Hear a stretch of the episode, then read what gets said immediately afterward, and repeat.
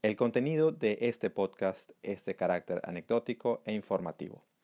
Las opiniones aquí expresadas no deben ser consideradas como asesoría o recomendación de inversión en títulos valores. La participación de cualquier invitado a nuestro podcast es de carácter personal y no busca hacer publicidad de ningún producto o servicio con fines de lucro.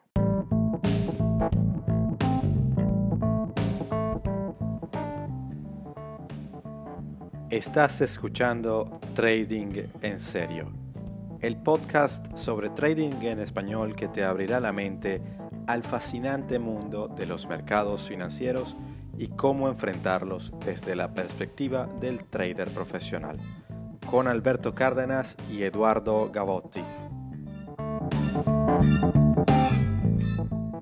Eduardo, ¿cómo andas, mi pana? Don Alberto, ¿qué tal? ¿Cómo está, hermano? ¿Todo bien?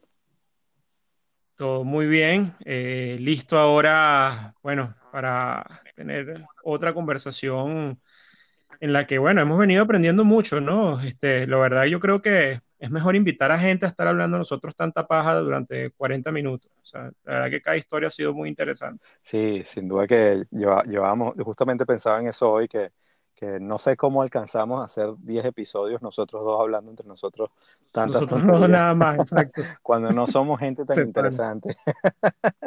Pero bueno, ya, ya, este viene siendo el cuarto, eh, cuarto episodio, ¿no? ¿No? ¿Sí? ¿No? De la segunda temporada, ya me perdí un poquito. Chamo, yo perdí la cuenta, no sé si debe ser el quinto, bueno, no sé, o el cuarto, X. Si es el quinto, no hay, problema, lo importante es el, invitado. Exacto, ¿Ah? si es el quinto, no, hay quinto, malo. si es el cuarto, pues todavía estamos a tiempo. Eh, así que bueno, otra vez te dejo los honores porque ha venido a través de tu, de tu extensa red de contactos, querido Alberto.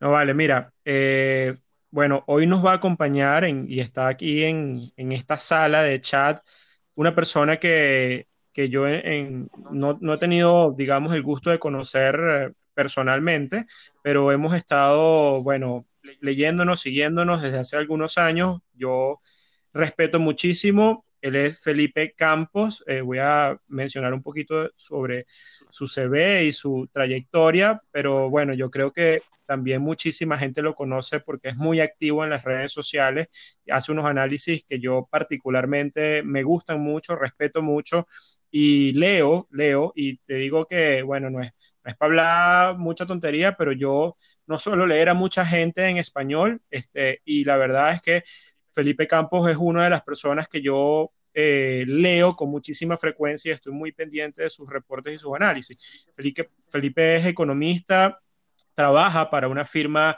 comisionista de bolsa y, un grupo financiero en Colombia muy importante llamado Alianza. Él es director de un, eh, equipo de investigaciones económicas donde hacen reportes eh, y análisis que, como les digo, yo soy, este, los, los, consumo, los veo, los leo, los sigo también en las redes. Eh, y bueno, Felipe tiene muchísima experiencia, ha sido nombrado eh, gerente del año en el año 2012 y ha ganado un, poco de premios por la Bolsa de Valores de Colombia, él y su equipo en el área de análisis económico. También es un, es un seguidor, o, bueno, es un, eh, no sé, y eso es lo que quiero explorar hoy también con él, su experiencia como trader o algo, si está solamente en el lado este, de análisis o de inversionista pero creo que sí, que maneja posiciones y bueno, eso Felipe nos lo va a aclarar acá en el, en el episodio. Y bueno, sin, sin más preámbulo, Felipe, es un gusto que estés con nosotros. Eh, creo que va a ser una conversación muy amena. Creemos que podemos aprender mucho de las cosas que, que, podemos comentar hoy acá. Y bueno, bienvenido a este episodio de Trading en Serio. Bienvenido, Felipe. Bueno, Alberto y Eduardo, eh, un saludo, muchas gracias por la invitación, gracias por la introducción también. Eh, y bueno, con, con, muchas ganas de hablar con ustedes también. A ver, Felipe, permíteme un segundito, porque eh, a, mí me ha pasado mucho esto. Yo, evidentemente, eh, yo soy economista también, pero, pero no, con, no con los laureles que, que, que seguramente muy bien te, te, te, has ganado, ¿no? Y muchas de las cosas que pasa con los economistas es que agarran y, y, cualquiera viene y te dice, a ver, mijo, usted es economista, ¿para dónde va el dólar? ¿Cuántas veces te preguntan eso? Eh, todo el tiempo, desde, desde, desde las tías hasta, hasta los amigos que me conocen o que me, me, apenas me conocen, de una vez me dicen, ¿para dónde va el dólar? Eh, y bueno, eso es una de esas preguntas que uno queda, ¿no? Eh, Y, y, yo no, a mí no me gusta, a mí no me gusta, no me gusta además recomendarle eh, cosas a gente muy cercana, eso me parece terrible, no puedo. Entonces, claro, es muy difícil. Nos compartes un poquito de tu trayectoria, eh, además de, evidentemente, lo obvio del CV que comentó Alberto. Sí, bueno, yo estudié economía eh, aquí en, Colombia, en los Andes, y después hice una maestría en finanzas en, Londres. Eh, cuando regreso de, Londres, arranco en un, fondo, en un fondo de pensiones, un par de años, trabajando en research, en la parte como de creación de portafolios y research. Y después llego a la firma comisionista eh, y la fiduciaria donde trabajo ahora y que llevo allá pues los últimos, desde el 2006, ¿no? ya un montón de años, eh, para trabajar en el área de, de, investigaciones, pero pues es un área que, que, comparte las, digamos, que es como sell side, pero también es buy side porque pues tenemos unos fondos muy grandes que administramos, entonces es, algo ahí como una mezcla. Eh, y bueno, desde ahí estoy, estoy, desde el 2010 estoy dirigiendo el área, es un área pequeña de investigación de cuatro o cinco personas. Eh, y bueno, ahí termina mi, mi, historia. Qué bueno, ¿y qué te llevó a, al, tema económico y de finanzas? Yo, no, yo creo que eso arrancó desde que, desde que recuerdo, desde el colegio, pues creo que también fue un tema muy de, en, mi familia hay varios economistas, eh, desde mi padre, bueno, y, mis, eh, tengo hermanos también economistas, entonces ha sido un tema muy, muy de, de sangre pero siempre pensé en, en, digamos, en llegar a los mercados. Es algo que me, que me, llamaba muchísimo la atención.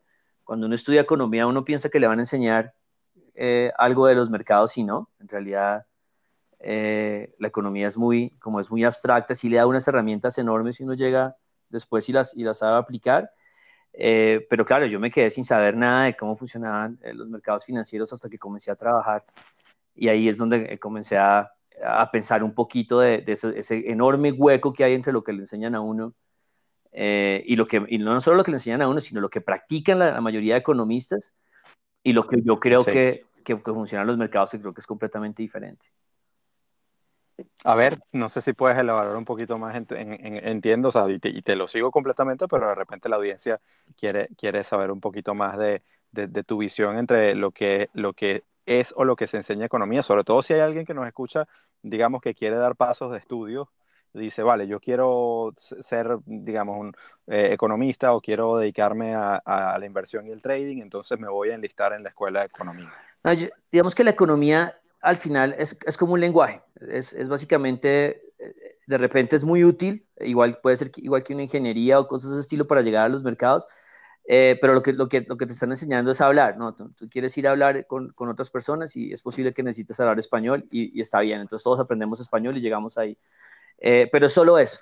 Eh, lo, lo, que, lo que hacen los economistas tradicionales ya cuando comienzan a, a enfrentarse a los mercados es aplicar o pensar en la economía como si fuera una ciencia como la física, eh, tratar de utilizar fórmulas exactas y tratar de, y, no solo, digamos que no solo lo hacen porque es como lo único que tienen a la mano, sino porque adicionalmente eso le da bastante estatus a, a, la, a, la, ciencia como tal, o bueno, si, si se lo puede llamar como una, eh, una ciencia exacta, eso le da mucho estatus. Entonces llega, llega uno con una serie de fórmulas eh, y comienza a aplicarlas pensando que eso va a funcionar, limitándose un montón, porque adicionalmente eh, los economistas o la, economía más tradicional tiende a no, no pensar mucho en la historia, eh, porque no le gusta como ese análisis de casos, de pronto que uno puede ver en, una carrera como administración, que sí, a ti te enseñan un montón de, oye, aprenda qué pasó en este evento o aprenda qué pasó en este otro.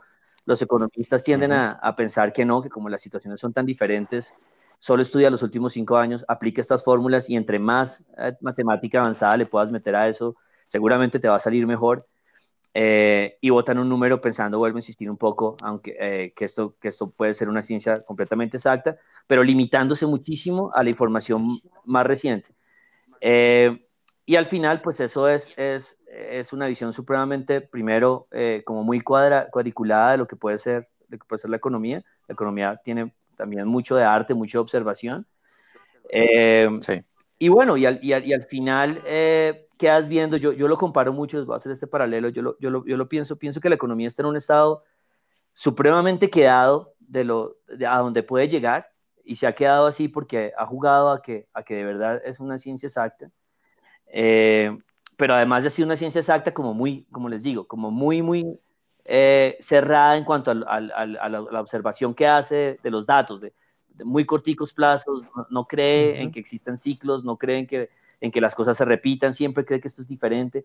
Y yo lo comparo un poquito con el tema de, de, quienes, de quienes miden el tiempo, los, los que, bueno, los, los meteorólogos que le, que le, hablan a uno, eh, y, y, haciendo los paralelos, eh, eh, son, son, son, son, tiene muchas cosas similares la meteorología con la economía. y cuando tú predices el clima, pero, pero ellos están 100 años adelante de nosotros, porque ellos, ellos saben que existen ciclos, ellos entienden que existen estaciones, ellos saben que las estaciones se cruzan con los vientos y que también se cruzan con, eh, con los fenómenos del niño, y ahí saben un montón de cosas. Y yo siento que los economistas tenemos las mismas máquinas que tienen ellos, por decirlo así, somos supremamente avanzados en máquinas, eh, pero lo que hacemos es, es, sacar la cabeza por la ventana y, aplicar esa máquina todos los días y tratar de, solo basado en eso, pensar qué es lo que va a pasar mañana. Eh, entonces limitamos completamente, digamos, la capacidad. Entonces, claro,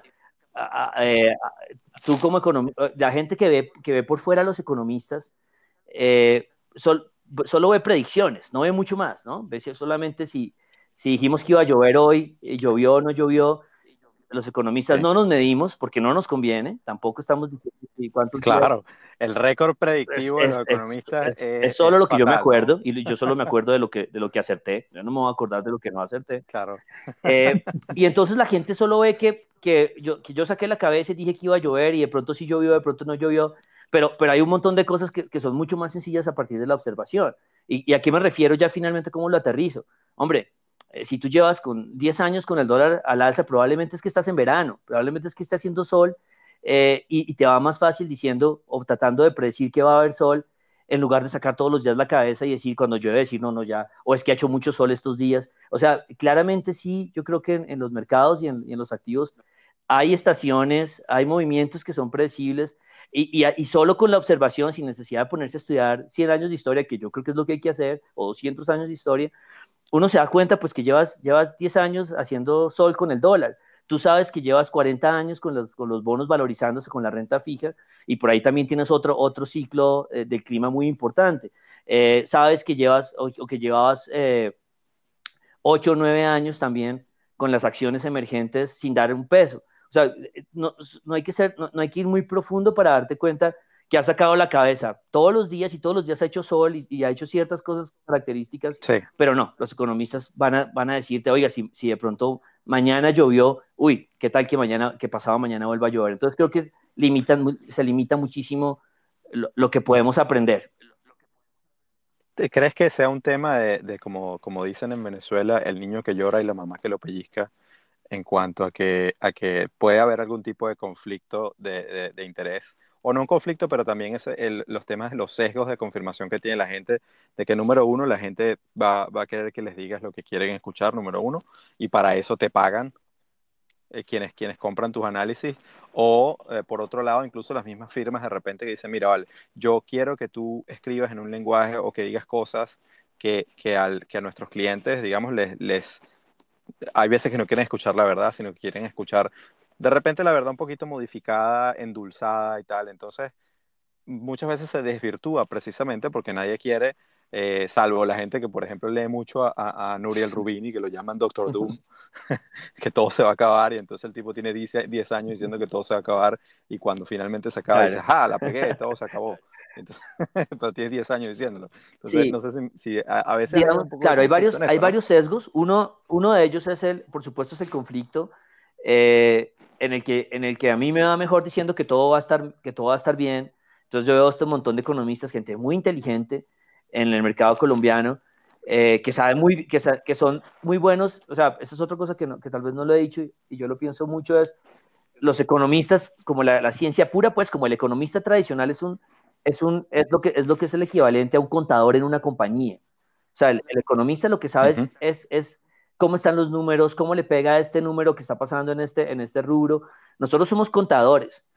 Eh, y ya si queremos ser predictores o si queremos, es otra, es otra ciencia completamente diferente. Entonces, la mayoría del lenguaje aceptado es el de contador, es el que tú me hables, háblame del déficit fiscal eh, o el déficit en cuenta corriente para ver qué le va a pasar al dólar.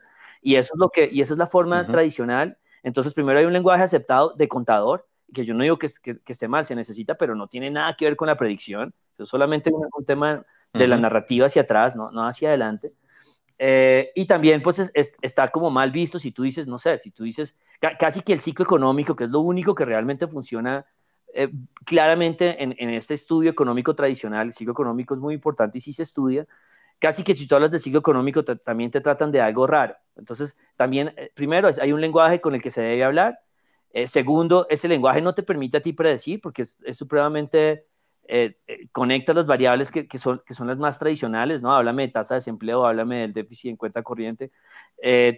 adicionalmente, hablar de eso también, también es, te da estatus y confunde un montón a la gente. Apenas tú le dices a alguien normal déficit en cuenta corriente, la persona ya le comienza a hacer el miquito ¿no? con, con las panderetas, porque pues, eso ya es muy enredado. Y, y tercero, el, tema del, del, sesgo al optimismo. Nosotros vendemos productos financieros eh, y no podemos estar diciendo que el mundo se va a acabar porque no, no vas a vender.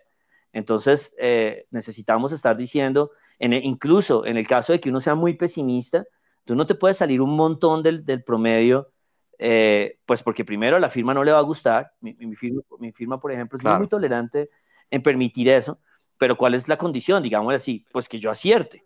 Si yo me pongo a decir bobadas eh, Y, me comienzo, a equivocar muy seguido, pues chao, y de hecho con el dólar, pues mi anécdota es eh, que desde el 2013 nosotros comenzamos a decir que, era, que estábamos en un ciclo muy largo de dólar y que esto era para arriba, acertamos, tuvimos la suerte de acertar la doblada del dólar, la primera, y cuando el dólar se quedó quieto durante un año, casi me matan a mí porque el dólar, yo decía, bueno, el dólar va a seguir subiendo. Pero solo con una, después de haber acertado una barbaridad, solo con un año de que no acerté, los clientes ya no decían, este es, este es el único que se está equivocando. Y, y, cuando uno toma una posición, cuando uno toma una posición diferente al del resto, eh, corre todos los riesgos del mundo. El, estilo Rubin, lo que pasa es que Rubini se queda solo en, una, en, un punto de vista y ya, y pues eso también, también es un sesgo, ¿no? El de querer llamar la atención y, y en algún momento bueno, Rubini lleva rato peleando también con, con las criptomonedas y con Bitcoin y se olvidó de un montón de cosas, entonces, pero, pero ya, ese, ese, lo dejamos otro. Sabes que tengo una anécdota parecida, pero no me pasó a mí, evidentemente, en, en uno de los bancos donde yo trabajé en Caracas. Eh, eh, una, yo, yo, trabajaba muy cerca de, del economista jefe, de hecho, en la misma oficina, pero yo estaba en la parte de estrategia. Y, y, entonces había un comité de, de, de, activos y pasivos donde el banco se reunía todas las semanas para decidir sobre, sobre digamos, em, tasas de interés, etcétera, eh, o algún, algún tema de, los, de cómo iban los productos del banco, etcétera. Entonces, eh, eh, era un contexto en el cual el gobierno, había gente que decía, no, mira, el gobierno va a evaluar, va a evaluar, va a evaluar. Y el tipo entra categóricamente en la reunión y ha dicho, no hay ningún tipo de razón fundamental por la cual el gobierno vaya a devaluar. Así que yo descarto esa posibilidad de, de, de entrada y en pleno. Y entonces en ese momento justamente estaba toda la cosa de los BlackBerry y le llega a otra persona que está en la reunión un mensaje, le dice, mira, el gobierno acaba de devaluar. en vivo y en directo. Así Ay, ¿qué tal? Alberto, ¿estás, ¿estás con nosotros? Claro, yo estoy aquí escuchando la conversación entre dos economistas, pues, o sea, yo no tengo mucho que hacer aquí, la verdad. Por ahí le tiraron a los administradores, pero bueno, estoy simplemente escuchándolos a ustedes. Este, no, mira, Felipe, te quiero preguntar y quiero atajarte en un punto que me parece súper interesante, además súper importante. Y yo estaba escuchando eh, tu presentación reciente que hiciste y que está colgada en YouTube, la cual recomiendo que la gente que la vea, pues es muy educativa, está muy buena, es que sobre el dólar, obviamente, de lo que estaban hablando. Y hay un punto en, la, en, la, en tu presentación donde eh, explicas esto, el tema de los economistas que son como contadores, pero dijiste que hay dos clases de bobos, ¿no? Eh, o estúpidos, digamos. Eh, el que pronostica y el que escucha el que pronostica. lo cual me pareció brutal. Este, y además lo estás diciendo parado en un púlpito para dar una presentación que obviamente debería tener pronósticos, ¿no? Entonces, este, eh, quiero atajarte allí y explícanos un poco esa, cómo lidias con eso, porque es algo que yo también en mi experiencia me he dado cuenta, eh, que es un tema súper complejo, hacer pronósticos, hacer, eh, hacer un view, es, muy, muy complicado, como dices tú, uno corre muchísimos riesgos, sobre todo cuando es una figura pública y emites una opinión y esa opinión además es muy distinta al consenso y bueno, todo ese tema, todo ese, eh, poco de cosas. Pero más allá de todo eso, al final, bueno, este, tú estás en una actividad donde, donde, claro, tienes que pronosticar o tienes que dar un view, tienes que dar una, una estrategia.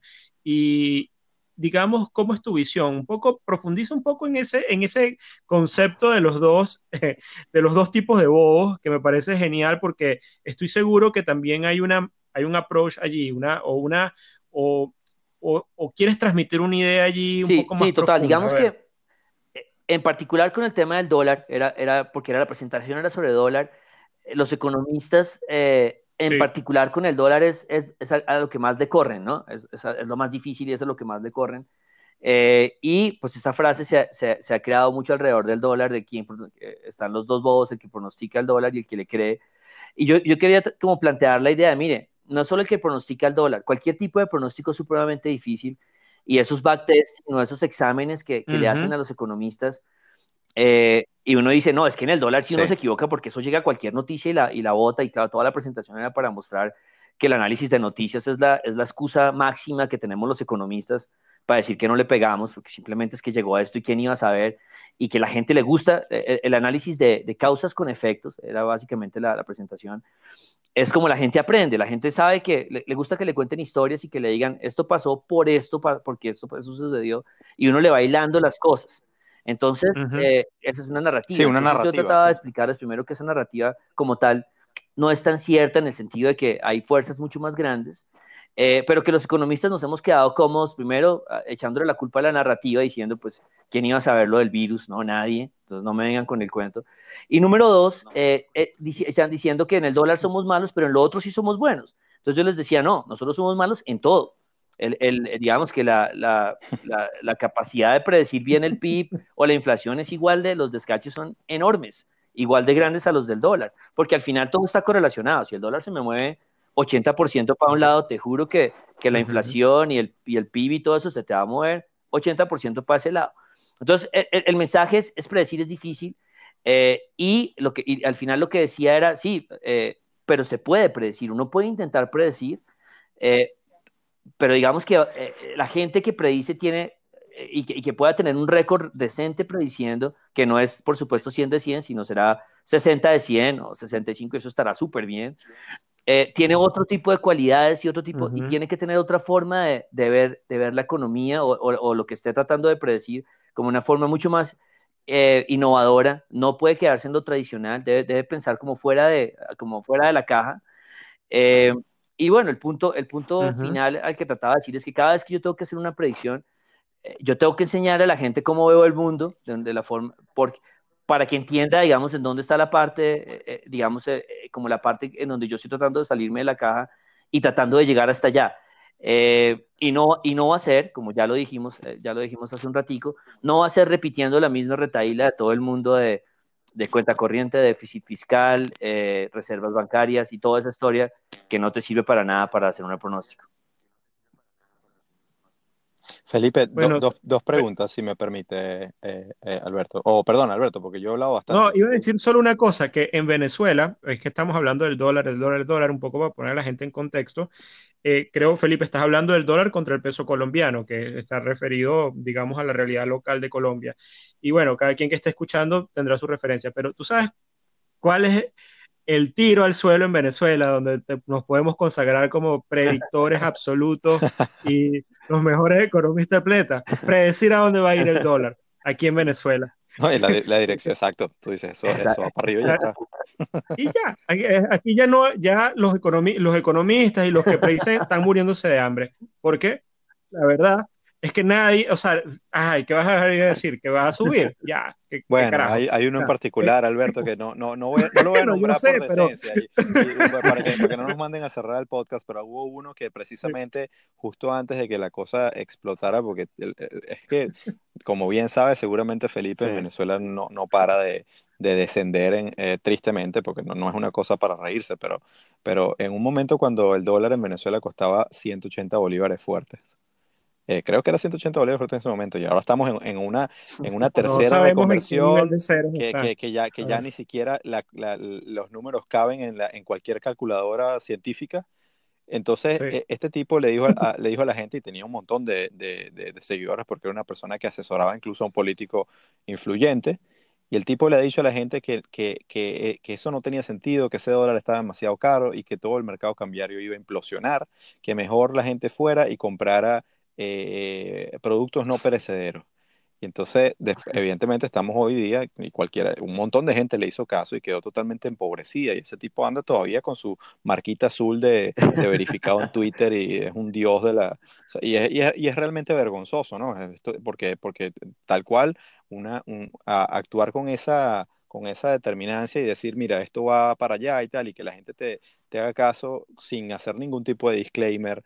Eh, de, tal cual, mira, esta es mi visión, esto es lo que yo creo, pero como decías tú al inicio, recomendar, mira, es, es, muy, muy, es algo muy sensible, es algo que se tiene que hacer con mucha responsabilidad, ¿no?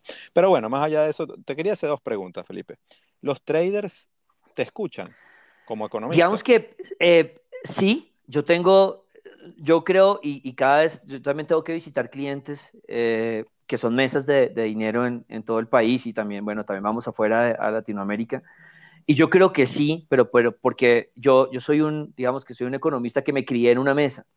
Eh, entonces, todo lo que yo pienso es, eh, tiene que ser accionable, no es algo que, es, que botado al aire, eh, yo pienso en el día a día.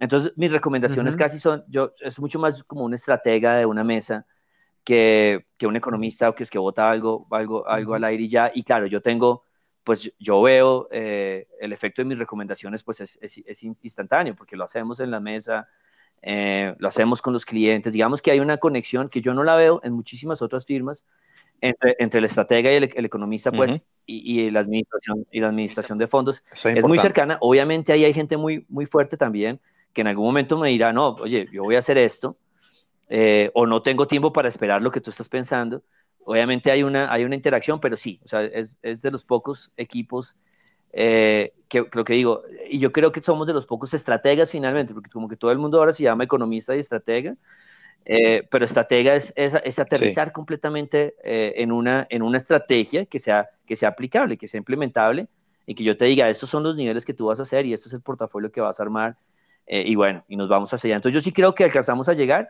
eh, pero sí lo veo en muchos lados donde, donde aparte porque llegamos con recomendaciones directas, eh, donde me dicen, bueno, no, lástima porque aquí nuestro equipo pues solo nos está contando historias ahí como muy neutrales y muy de largo plazo. y, la segunda pregunta que te quería hacer, eh, tu, tu, firma te permite tomar posiciones, supongo que luego de, evidentemente, o sea, tu, tu, tus decisiones o tus recomendaciones a la, a la, a la mesa de trading tienen que pasar y una vez que ellos que los clientes accionan luego que quizá tú puedes porque si no estás haciendo front running y todo el asunto pero o hay algunos requerimientos brutales de compliance para tu poder no yo no sí yo no, yo no llevo mi propio portafolio creo que es un tema eh, es más como eh, porque estamos nosotros yo estoy directamente con, con trabajando con los fondos de la firma o asesorando entonces yo no manejo ya. Y perdona si la pregunta es un poco impertinente, ¿no? Porque de repente, bueno, no sé si te meto en algún problema. No, no, no. Sabes que de hecho es un tema que ni siquiera hablamos mucho en la firma porque desde hace tiempo se sabe que es así, pues, como que se asume que sí. Sí, entonces no. Ya. Ya. De, allí, porque una de las cosas que, bueno, que queríamos eh, tal vez discutir es el tema de las posiciones personales sin, sin tener que de hacer mucho disclosure. Pero bueno, Alberto, no te he dejado hablar, pero nada, yo me voy a callar por un buen rato. No, tranquilo. Pero bueno, vamos a, y qué bueno que tenés ese approach institucional, que, es, que, que bueno, eh, lo, lo, tienes y quería, bueno, si podías darnos alguna idea, Felipe, de básicamente cómo es tu approach, cómo, es, cómo eh, eh, tienes ese acercamiento para armar el rompecabezas del análisis de los mercados, cómo de alguna manera ¿Cómo empiezas ese proceso? Sé que eres un economista macro, que estás viendo, me imagino, de top, top down o no sé cómo lo haces, pero háblanos un poquito de ese proceso de análisis, o sea, de lo que tú aplicas, eh, ya sea en la firma, eh, imagino, obviamente en la firma, pero lo que puedas decir, ¿no? Obviamente, sin revelar ninguna salsa secreta, obviamente. No, de hecho, de hecho, yo soy como supremamente transparente cuando hacemos un análisis, casi que contamos toda la historia eh, de exactamente de dónde viene lo, lo, que pensamos y eso para mí no, yo no, yo no doy una recomendación con tres bullets echados al aire, sino que yo cuento toda mi historia con gráficos y todo, como que no he tenido ningún problema, sí. Me, parece que el, el, approach es top-down completamente. siempre me hago, me hago, la pregunta de qué va a pasar, ah, qué, está pasando a nivel global. Yo siempre le digo a la gente, mira, para que tú pienses para dónde van las acciones, eh, si, si, yo arranco con, diciéndote cómo está una compañía o yo arranco diciéndote cómo está un país para un tema de un bono, es como si yo te dijera, mira, tú por favor llega a mi casa, la dirección es transversal 15 con carrera cuarta, eh, y no te digo ni el país ni la ciudad. Tú no vas a llegar a mi casa, no tienes ni idea de dónde estás, solo te di la dirección. Entonces, para mí, el top-down te dice, bueno, ¿cuál es el país donde estás? ¿Cuál es, cuál es la ciudad? ¿Cuál es el barrio? Que, que, que es como lo primero que yo siempre digo, bueno, ¿en qué, ¿en qué punto estamos del ciclo económico? Entonces, para mí existen como tres ciclos que son los más importantes, básicamente. El ciclo económico, eh, y es, bueno, estamos, estamos, eh, ¿a cuánto estamos, qué tan cerca estamos de terminar el ciclo económico global? Esa es como mi pregunta. ¿Y en qué tipo de ciclo estás? Eh, entonces el último ciclo, no sé, duró 10 años y medio, fue una cosa larguísima, pero tenía unas características que eran súper claras, en la que el dólar era para arriba porque Estados Unidos estaba mejor posicionado, en que en los emergentes no había un peso, en que el estándar Poor's 500 era disparado para arriba y que tú tenías, eh, digamos, y, y, que, y que el, el, digamos que la decisión entre emergentes y desarrollados era obvio desarrollados. Eh, entonces, para mí, saber, saber que estábamos en ese ciclo, eso ese sabor te lo da el ciclo económico, porque los ciclos económicos se van turnando. El anterior era todo lo contrario. El anterior era, tú no querías dólar, tú querías monedas de cualquier otra cosa, tú querías materias primas y tú querías emergente. Entonces, para mí existe ahí un, eh, como un péndulo que se va moviendo y eso te lo da el ciclo económico. Entonces, ¿qué significa para mí? Pues cuando acabemos esta recesión, y yo tengo muchas reservas de no sé cuándo vamos a acabar porque me preocupa un montón, vamos a arrancar, el péndulo va a ir para otro lado. Entonces, ¿qué quiere decir eso? Que la mayoría de cosas que tú hagas va a ser eh, apostándole al dólar abajo, apostándole a las acciones emergentes, eh, va a haber un nuevo ciclo de materias primas. Bueno, eso te lo da a ti la primera separación, en qué ciclo económico estás. Eh, y ahí ya, ahí ya vas, a, vas a, a, tener como el viento a favor y, y, sobre todo esa decisión entre emergente y desarrollado y materia prima y cualquier otra cosa. Eh, Sí, que para mí eso, es como, entonces vuelvo a decir, es que estás en verano eh, y, y, sigues prediciendo que va a llover, que pues vas a, estar, vas a tener el viento en contra, que es lo que hicieron los economistas los últimos seis años, que decían, no, es que el dólar, esto del dólar es una exageración, eh, o el petróleo se puede quedar en 100 dólares, bueno, para mí era como estás en un, estás en un ciclo que no es. Y el, el otro, el otro ciclo que es eh, para mí muy importante, y estos se entrelazan, es el ciclo bursátil, que es otra cosa, ya no es el ciclo económico, sino el ciclo bursátil y es para dónde van las acciones, eso es mucho más largo, es muy poco estudiado. El ciclo bursátil te puede durar 20 años, cuando un ciclo económico no te pasa de 10. Eh, y, es, y, ese ciclo bursátil es muy interesante porque te dice, ¿tú qué quieres? ¿Quieres tener renta variable, pues que es bursátil? ¿O quieres tener algo más tangible, eh, que yo lo pienso como en las materias primas, pero más bien como el oro? Entonces, para mí existe un baile muy interesante entre, entre, el, entre el riesgo, yo quiero riesgo, cuando quiero riesgo quiero acciones, que es el ciclo bursátil, y cuando no quiero riesgo, que quiero lo más tangible, que es el oro. Em, entonces, para mí, la, la, pregunta de qué ciclo bursátil es el que estamos es también muy importante, porque, porque a ti te dicen, oiga, compra acciones que eso en el largo plazo sube. Bueno, pues compraste acciones en Colombia hace 10 años y no has hecho un peso, o compraste acciones en, en, Estados Unidos en el 2000 y no hiciste un peso hasta el 2012. Entonces, bueno, para mí el ciclo bursátil es una pregunta bien importante. Eh, yo pienso que con esta recesión estamos, estamos acabando un ciclo eh, y por eso creo que la sustitución va a ser eso, lo que te digo, oro por, oro por, vas a querer ahora lo tangible, lo que puedes guardar debajo del colchón y ya no vas a querer tanto riesgo de acciones, por lo menos como de acciones desarrolladas, las de acciones grandes. Las acciones emergentes son un poquito diferentes. Las acciones emergentes son como una materia prima, pensando en las de nuestra región, ¿no? exacto, entonces es un híbrido, no es tan parecido, de hecho se parece más al petróleo, al final de cuentas, que a un, que a un Standard Poor's 500. Entonces, bueno, básicamente yo voy yendo y hay un ciclo que es el ciclo mamá de todos, que es una barbaridad, que dura más de 50 años, que es el de la renta fija. Eh, y ese, ese, es el de los bonos, que eso, eso, es mucho más complicado pues porque llevamos, lo que te decía, 40 años con, con, los bonos valorizándose. Y tú sales de la universidad y te dicen, no, ¿tú compras bonos o compras acciones cuáles? Si tú llevas 40 años con, con, acción, con los bonos rentando casi igual que las acciones. Eh, entonces, e, es, ese es como el, el más grande. ¿Por, qué es importante nombrar ese? porque ahorita estamos como en, el final de todos, de todos al mismo tiempo. Entonces estamos en un momento... Hay un gran punto de inflexión, ¿verdad? Entre Entonces, ¿qué, ¿qué, es lo que pasa? Pues que todos, todos van a diferentes ritmos, como un engranaje, un reloj, todos van a velocidades diferentes, y hay un punto en el que, no sé, todos marcan las 12 y estamos en ese momento. Entonces, por eso este momento es tan especial. Eh, esa alineación planetaria tal cual, me estoy imaginando ese sistema donde todo está posicionado. Claro, entonces ahí se, unen todos y pues estamos en un momento que, que para mí es, es tremendo. Eh, creo que cuando llega el momento uno no se alcanza a dar cuenta, pues esa volatilidad, la, volatilidad de perder toda esta plata que perdimos en, en 10 días y después recuperarla en 30 días, eh, juega, con, juega con, la, con, la, con la mente de la gente de no darse cuenta de lo que de verdad está pasando que el petróleo te llegue a menos 40. Hay muchos eventos que si yo los hubiera dicho hace 12 meses, obviamente nadie los dijo, te hubieran dicho, usted está loco porque en ese momento el mundo se acabó. Y estamos aquí con esos eventos y estamos diciendo, no, todo bien, no hay ningún problema, esto está, está perfecto. Y este, y este es el, el juego de la, de la, volatilidad. La volatilidad que acabamos de vivir eh, solo es comparable con la de los 30, de, perder tanto y recuperar tanto. Entonces, ah, estamos en un momento como supremamente importante.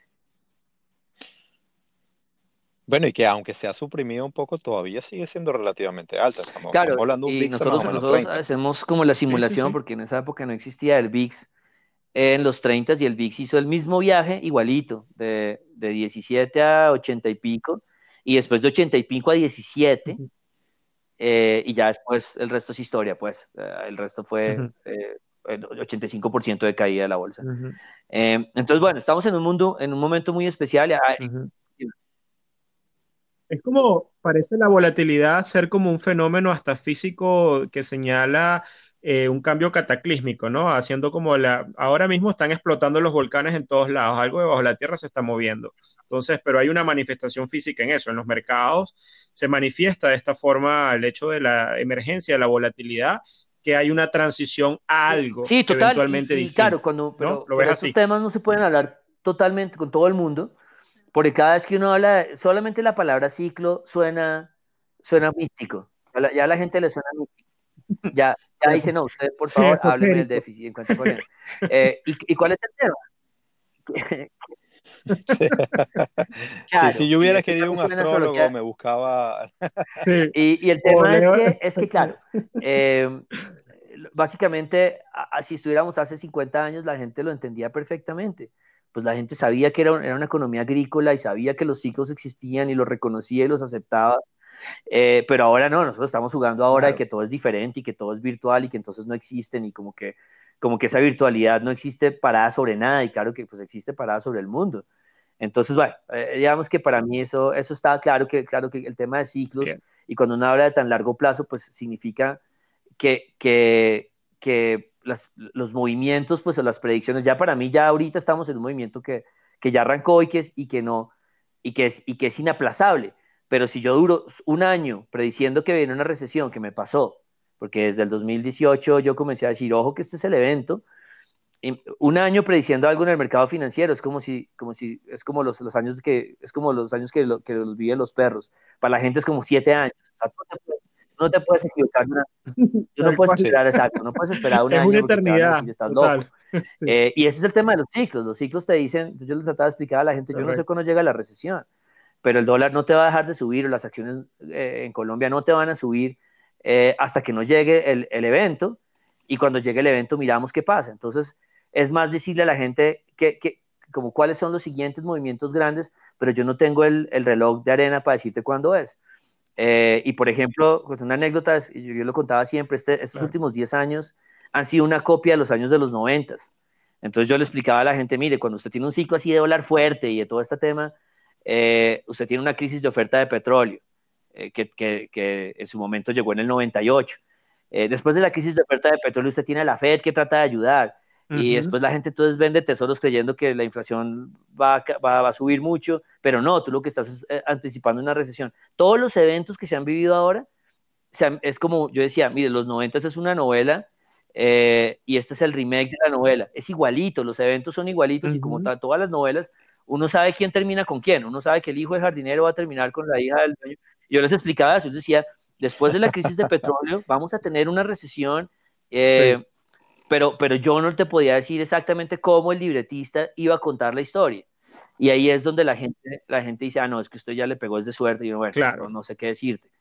Porque la gente quiere que uno prediga la guerra comercial, que uno prediga el, el, el virus, que uno prediga esas cosas.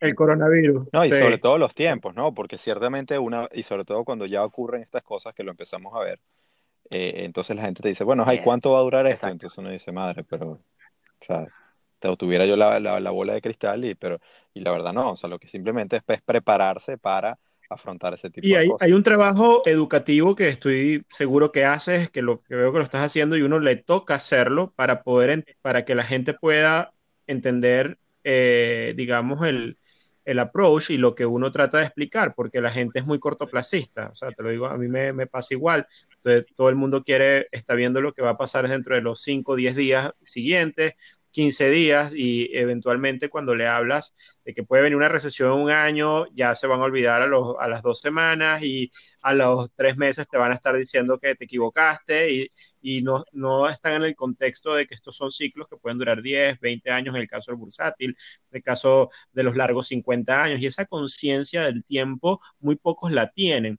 Y es muy difícil, eh, eh, eh, a veces es frustrante poner a la gente en contexto que pueda ver el bosque y no, y no solamente el árbol.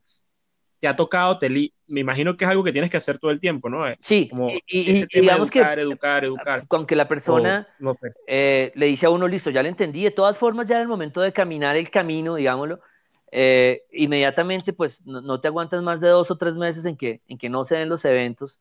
Eh, la gente tiene igual, igual que manejar sus compañías o manejar sus portafolios y a ellos también los miden cada mes.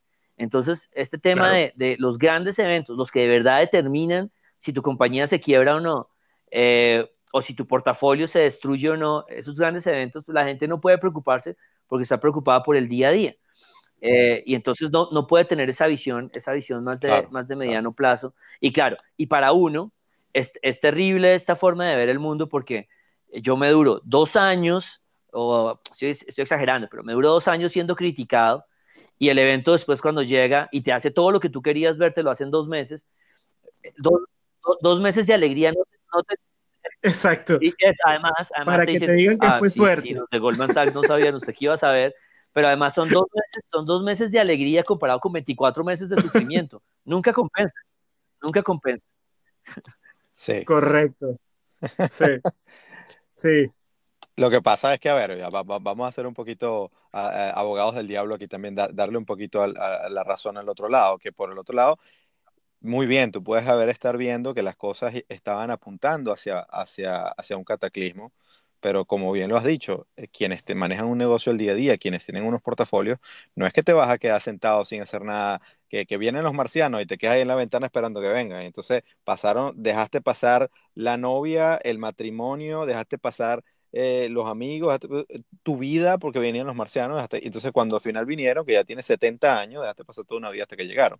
Entonces, del punto de vista de, de, de, del trader otra vez, o, o, de quien, sobre todo quien maneja sus inversiones, el punto es que, vale, si, hay, si, si algunas fracturas están comenzando a verse en la pared, pues usted tiene que saber que, que cualquier paso que estás dando en, en la toma de riesgos, tienes que estar siempre mirando esas fracturas a ver cuándo son más evidentes. Pero, pero queda, queda entonces de ti decir, mira, yo, yo continúo eh, eh, con, con, con, mi estrategia y en qué momento, digamos, rompo el vidrio de emergencia o, o, pongo el freno, etcétera. Porque de otra manera, claro. o sea, eh, habrá muchas Claro, total. Y, ahí es donde viene el tema de la estrategia. Ese dilema, ¿no? O sea, lo, lo, que nosotros, lo que yo, lo que yo planteo es como, mire, estos son los eventos que vienen, yo no sé cuándo llegan, pero entonces vamos a, vamos a vivir el día a día. Entonces, ¿cómo, cómo era el, el día a día en dólar? Entonces, pues íbamos fluctuando, era una volatilidad de 10%, la íbamos manejando tranquilamente. Nadie estaba diciendo, compre dólares durante dos años porque esto va a llegar. Pero sí, esta visión que teníamos, entonces cada vez que había una, una, una, digamos, una compresión del dólar, si el dólar caía mucho y salían todos los analistas a decir, oh, es que el dólar de verdad tiene que caer porque es que el precio de equilibrio es...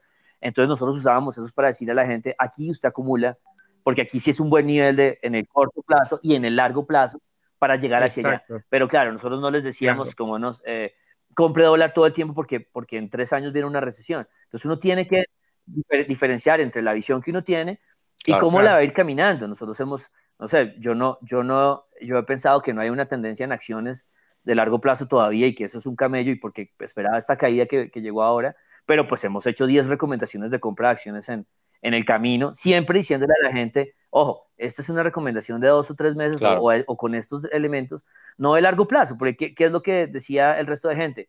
Las acciones son un negocio de largo plazo, cómprelas, eh, que, esto, que, esto eh, que esto le va a dar plata de aquí en adelante, pues hasta que usted se retire. Entonces, ¿cuál es, la, cuál es, cuál es el, elemento o lo difícil de transmitir? Pues que a la gente no le gusta que uno le diga, eh, compra acciones, que está buenísimo, pero ojo que en un año o más adelante viene una recesión, porque la gente queda confundida compro acciones o viene una recesión.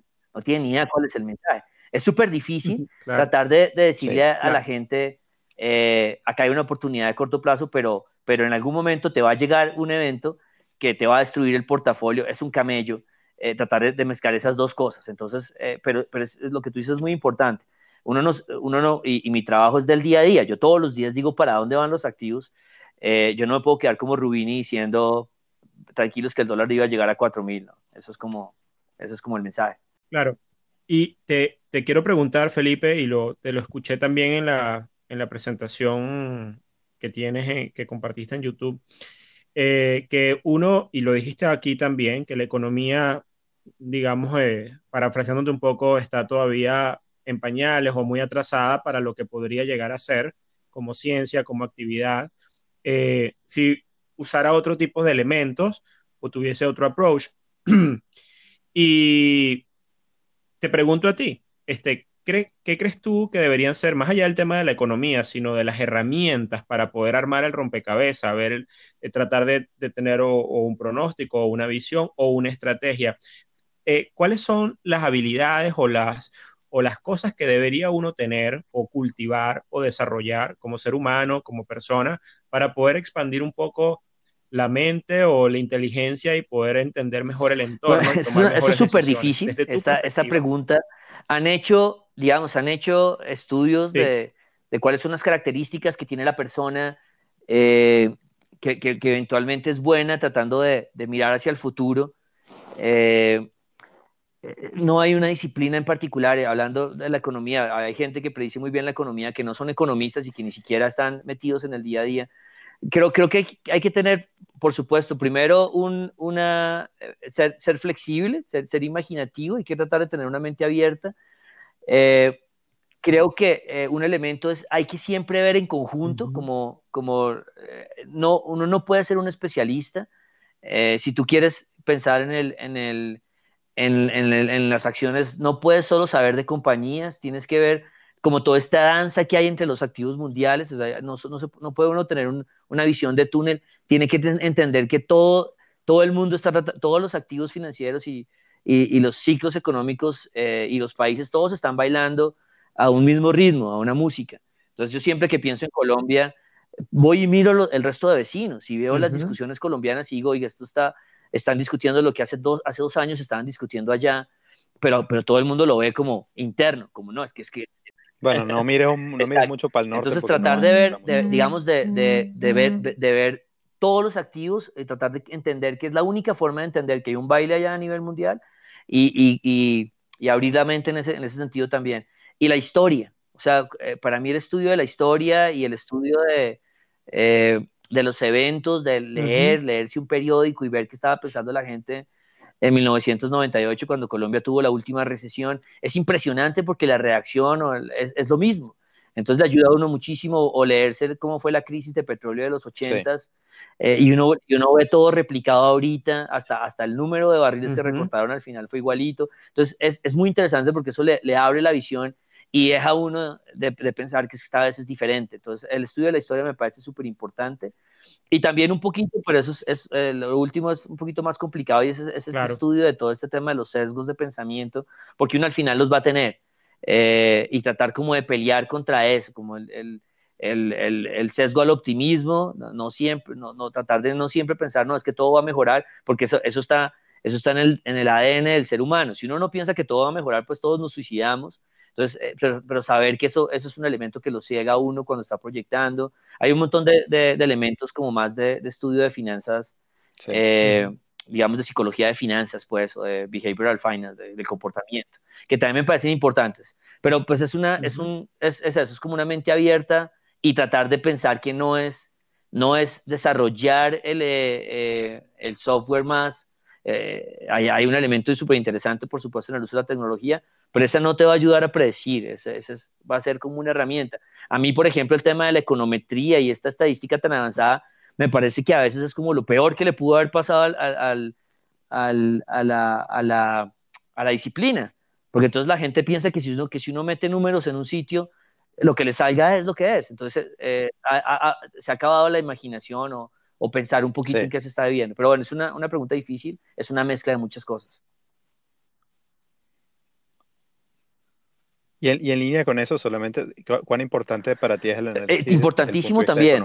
Creo que ahí hay un, digamos que hay unos, hay un, hay unos cambios, que, digamos que yo siento pues, que hay unos, unos elementos eh, que, que, mueven el tema político, o sea, no, no, no siento que el origen sea el, el, análisis de economía política, pero siempre cuando llegan los eventos se vuelve una, una, una variable clave. Y por ejemplo, eh, este periodo que estamos viviendo ahora de transiciones en países de izquierda a derecha, de derecha a izquierda, se vivió igualito a finales de los noventas, sí. eh, en el último ciclo de dólar, después de nueve años de dólar al alza, los países se ahogaron y tuvieron todas las transiciones políticas. Ahí es cuando, cuando uh -huh. llega Chávez, pero también cuando llega Álvaro Uribe.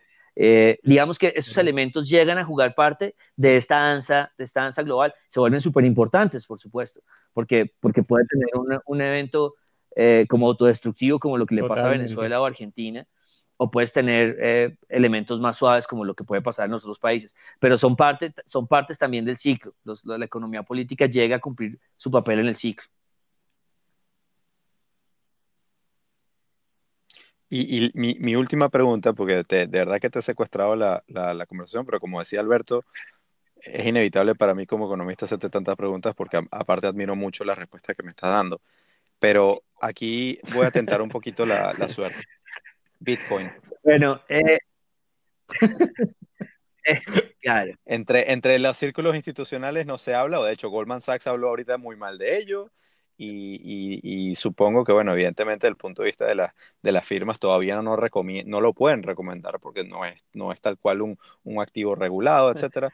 Pero, pero vamos bueno, que... Digamos que, que, que la, la forma en que mi, mi mente funciona es, apenas yo veo que hay toda una, todo un grupo institucional tradicional que dice que no, mi, mi cabeza dice que sí. Así no, así no tenga ni idea qué es el Bitcoin, inmediatamente digo, no, espérese un segundo, lo pensamos una gota. Entonces ya, ya de por sí yo ahí, digamos que obviamente nosotros no hemos llegado a recomendar por lo que tú dices, es una cosa supremamente complicada, supremamente difícil, eh, y todavía como en un estado todavía de desarrollo, eh, que, no, que uno no lo puede llevar aún, eh, es, es, es, muy temprano para llevarlo a los mercados tradicionales, pero entiendo la razón de, del Bitcoin total, entiendo la esencia, eh, en el sentido de, de, la necesidad de lo que está, de por qué surge, eh, que el, el, tema de los bancos centrales, que todo el mundo habla de los bancos centrales con un respeto enorme, los bancos centrales son solo un experimento, es, eh, los bancos centrales solo existen hace, desde, desde, desde principios de 1900, es algo que no ha existido en la historia, que no lo sabemos, y se volvió un juguete, un sí. juguete que, que, lo usan para todo, ¿no? Es el, es el, el, el, clásico martillo, que para cualquier problema entonces tú usas el martillo, pero si es una tuerca, pues tú igual la martillas.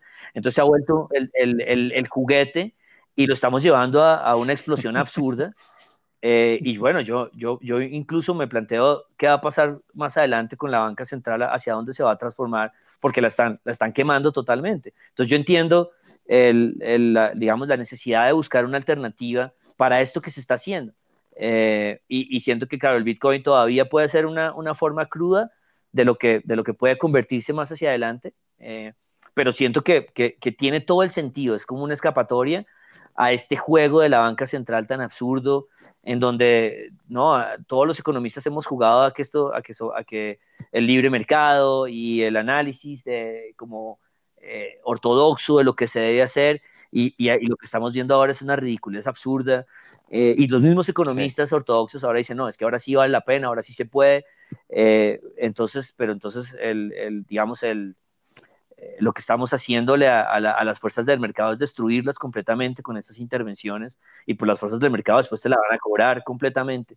Entonces yo, yo, yo entiendo, Ujú. eh, no, no, no comparto, y, y a mí, por ejemplo, nuestro Banco Central en Colombia ha luchado un montón ya como por, su, por, su- por, sus, por, por, por, por hacer las cosas bien, y es chistoso porque entonces es como los países que estamos más atrasados en, en todo esta, este ciclo económico, somos como los que compartimos todavía esas ideas tradicionales y tratamos de jugar, mientras que todo el mundo ya se desordenó y está haciendo lo que quiera en el mundo.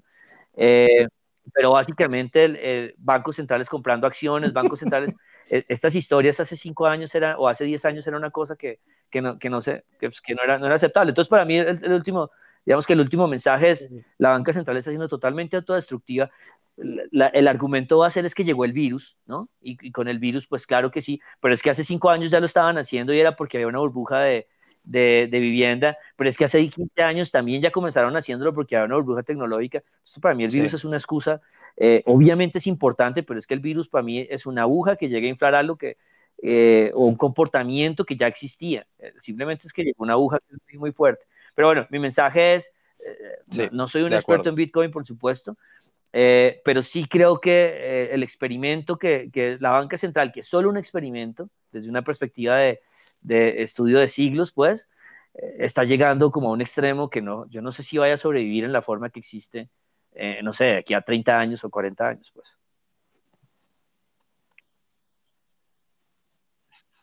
Gracias. Yo m- No, no, más de acuerdo no puedo estar. Muchas, muchas gracias, Felipe. Yo, bueno, yo me voy a quedar callado porque en verdad no tengo nada que agregar. Este, y, y mucho menos en una sala con dos economistas. Este, eh, bueno, nada. No, Venga, Felipe, en verdad, muy agradecido de esta conversación. Has dado una clase magistral de ciclos. Eh, yo tuve un webinario hace nada que hablé sobre ciclos y este, yo fui más esotérico y me atreví hasta hablar del ciclo solar y tuve que repetir mil veces que no era astrología. Entonces, este, pero bueno, eh, esta clase tuya está mucho mejor y ya podré excusarme y decirle a la gente, si quieren aprender de ciclos, no escuchen mi webinario, por favor vean este capítulo de Trading en Serio, gracias por salvar la Bueno, no, muchas gracias a ustedes, chéverísima esta conversación y espero que me inviten más adelante. Vamos a ver. Con mucho Seguro. gusto, Felipe. Esto, esto va para, para rato y, y hemos quedado encantados. Así que cuando quieras, esta también es tu casa. Felipe, si la gente te quiere seguir eh, para, para precisamente co- compartir eh, o tratar de, de, de En, nutrirse de es mi cuenta de Twitter, es la que la más uso, es arroba ¿por dónde te Felipe Campos? PC, PC, eh, P de papá y C de Campos, pues. Felipe Campos PC, ahí me pueden ver. Vale. Perfecto, Felipe. Pues nada, bueno, bueno, les mando un abrazo a ambos y, que estén muy otra bien. vez, muy- muchísimas gracias. Gracias. Bueno. Un abrazo.